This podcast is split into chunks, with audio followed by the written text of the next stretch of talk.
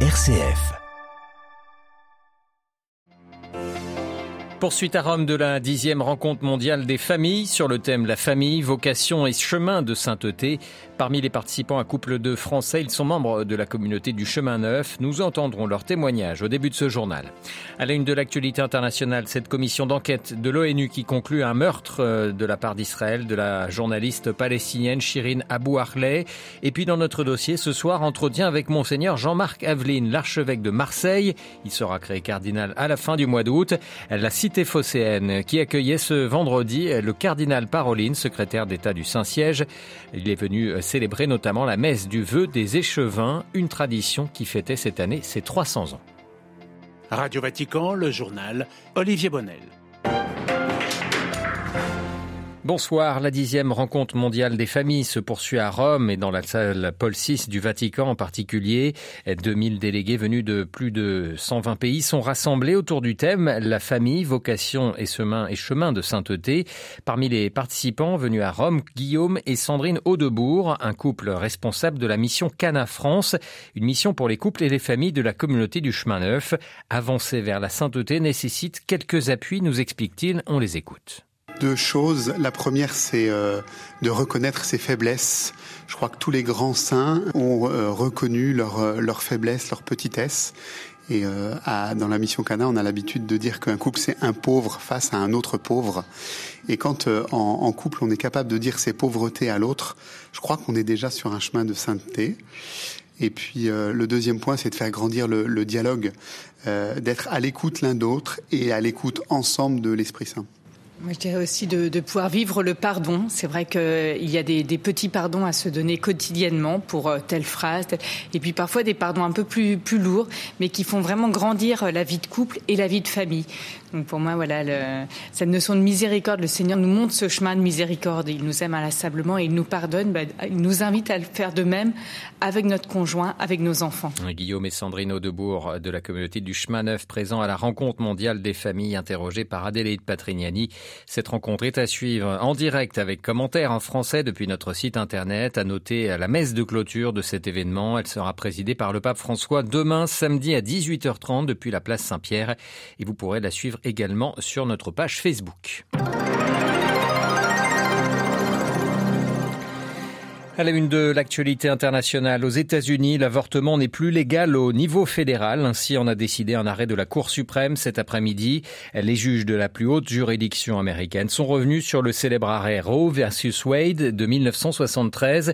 Chaque État américain est désormais libre ou non d'autoriser l'IVG.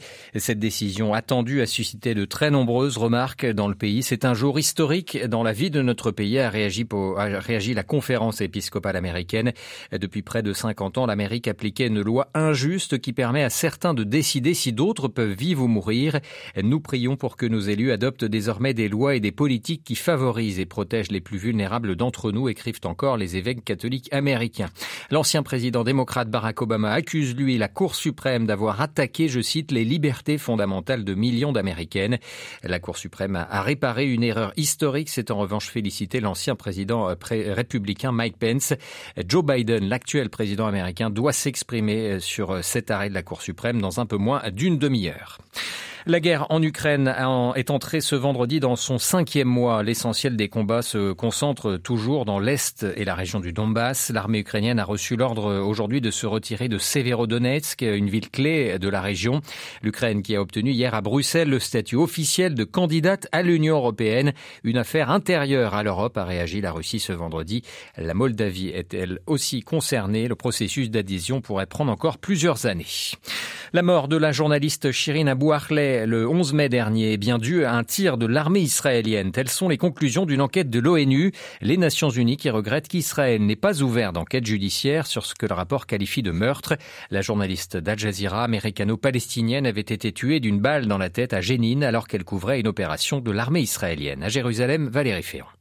En rendant publiques les conclusions de l'enquête, la porte-parole du Haut Commissariat des Nations Unies aux droits de l'homme a précisé que les faits avaient été établis après visite sur les lieux, inspection des vidéos, images et sons de la scène par des experts, examen des témoignages des collègues de Sherina les présents avec elle ce jour-là, ainsi que les déclarations officielles israéliennes et palestiniennes. Le rapport confirme donc ce que les journalistes palestiniens ont déclaré dès le départ, à savoir qu'ils formaient un groupe parfaitement identifiable par les snipers et les soldats israéliens positionnés dans le secteur où il n'y avait aucune présence de membres des factions armées palestiniennes. Ils marchaient à découvert sur une route et n'ont reçu aucun tir de sommation de l'armée israélienne leur indiquant de ne plus avancer. Sherina Bouaklé a été touchée de dos d'une balle dans la nuque à la coupe de son casque et de son gilet pare-balles. Le rapport parle donc de meurtre de la journaliste, ce qui ne satisfait qu'à moitié les Palestiniens. La précision du tir prouvant à leurs yeux l'intention de tuer et qu'il s'agit donc d'un assassinat. Jérusalem, Valérie Ferron, Radio Vatican. Le procureur de la Cour pénale internationale demande la réouverture de l'enquête sur la guerre antidrogue aux Philippines. Ces dernières années, la lutte contre les trafiquants menée par l'ancien président Rodrigo Duterte avait conduit à des milliers d'assassinats dans l'archipel. Et puis près de 2000 migrants ont tenté de pénétrer par la force aujourd'hui l'enclave espagnole de Melilla située au Maroc. Au moins 5 euh, d'entre eux ont été tués par la police et 76 autres blessés. Thank you. Le cardinal euh, secrétaire d'État du Saint-Siège, euh, Pietro Parolin, était en visite ce vendredi à Marseille. En la solennité du Sacré-Cœur, il a célébré la messe du vœu des échevins ce matin dans la cathédrale de la Major près du Vieux-Port. Une tradition tricentenaire originalement établie pour éloigner la peste de la ville en 1722. Le cardinal italien a été accueilli par monseigneur Jean-Marc Aveline, l'archevêque de Marseille, qui sera créé cardinal à la fin du mois d'août. Monseigneur Aveline qui nous confie ce soir, qui nous confie ce soir les raisons de cette invitation et la signification de cette tradition spirituelle, culturelle et populaire. C'est une première fois, c'est une journée qui est historique, disons, même c'est la première fois, je crois, qu'un secrétaire d'État vient à Marseille. Donc je l'avais invité, le cardinal Paroline, parce que la fête du Sacré-Cœur est, pour nous euh, avec le vœu des échevins, la tradition s'est toujours perpétuée, une occasion de relation entre l'Église et puis la société, la mairie, les collectivités territoriales, les responsables politiques, euh, militaires, euh, civils, enfin voilà, c'est donc une occasion qui travaille sur le lien entre l'Église et la société. Et donc, comme c'est la fonction du secrétaire d'État, j'avais cru bon de l'inviter. D'abord, Marseille comme Rome est au bord la Méditerranée, donc quelques liens culturels. Marseille a été aussi directement rattaché au Saint-Siège pendant quelques temps. Bon. Mais je pense qu'aujourd'hui, euh, ce qui nous caractérise, c'est tout ce qui concerne les défis actuels de l'espace méditerranéen, qu'on partage beaucoup avec l'Église d'Italie.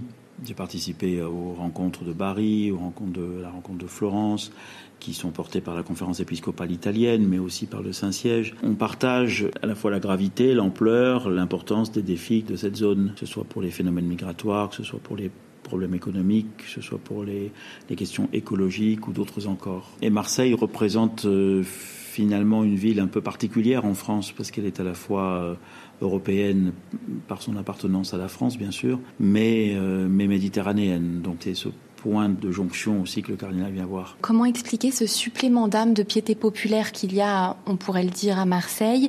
Beaucoup de traditions religieuses se sont pérennisées dans le temps. Alors là, pour le coup, il y a des choses qui reviennent à cette, euh, cette âme méditerranéenne, hein, qui euh, peut-être mieux que d'autres euh, résiste au, au, rouleau compresseur d'une sécularisation. On ne sait pas que la sécularisation soit mauvaise, mais il y a une certaine forme d'ICD qui détruit quelque chose à l'intérieur de l'humain, ou en tout cas qui l'étouffe. Et les sociétés méditerranéennes ont gardé cette possibilité d'exprimer ce désir de Dieu, comme disait saint Augustin ou saint Thomas, qui se trouve à l'intérieur de tout homme. Et la piété populaire, pour moi, est une expression parfois qui a été un peu méprisante, mais que je considère moi très positivement, parce qu'elle rend possible à des hommes et des femmes, sans qu'ils appartiennent souvent de façon très très proche à une religion, d'exprimer ce désir intérieur. Et je trouve que ça, c'est très très beau. Voilà, monseigneur Jean-Marc Aveline, l'archevêque de Marseille, interrogé sur place par Delphine Allaire. Avant de refermer ce journal, sachez qu'il s'agissait de la dernière édition de notre 18 heures avant une interruption estivale. Les journaux reprendront le soir sur notre antenne le 29 août prochain. Ceux de 8h30 et de 13h sont toujours maintenus du lundi au vendredi. Demain à 18h, vous retrouverez notre dernière édition de Vox Mundi avant la rentrée. D'ici là, toutes nos informations sont évidemment sur Merci encore pour votre fidélité. Excellente soirée.